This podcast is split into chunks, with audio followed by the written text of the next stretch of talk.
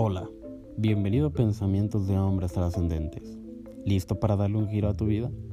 La mente es el activo más grande que tenemos. Por tal motivo debemos alimentar nuestra conciencia y cultivarnos día a día. Alcanzando el plano mental superior nos convertimos en causas en vez de efectos. Un hombre trascendente domina sus modalidades, caracteres, cualidades, poderes y su entorno.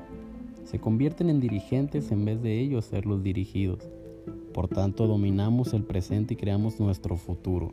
No estamos en espera del momento perfecto, no vivimos en el mañana. Actuamos ahora y el momento es ahora.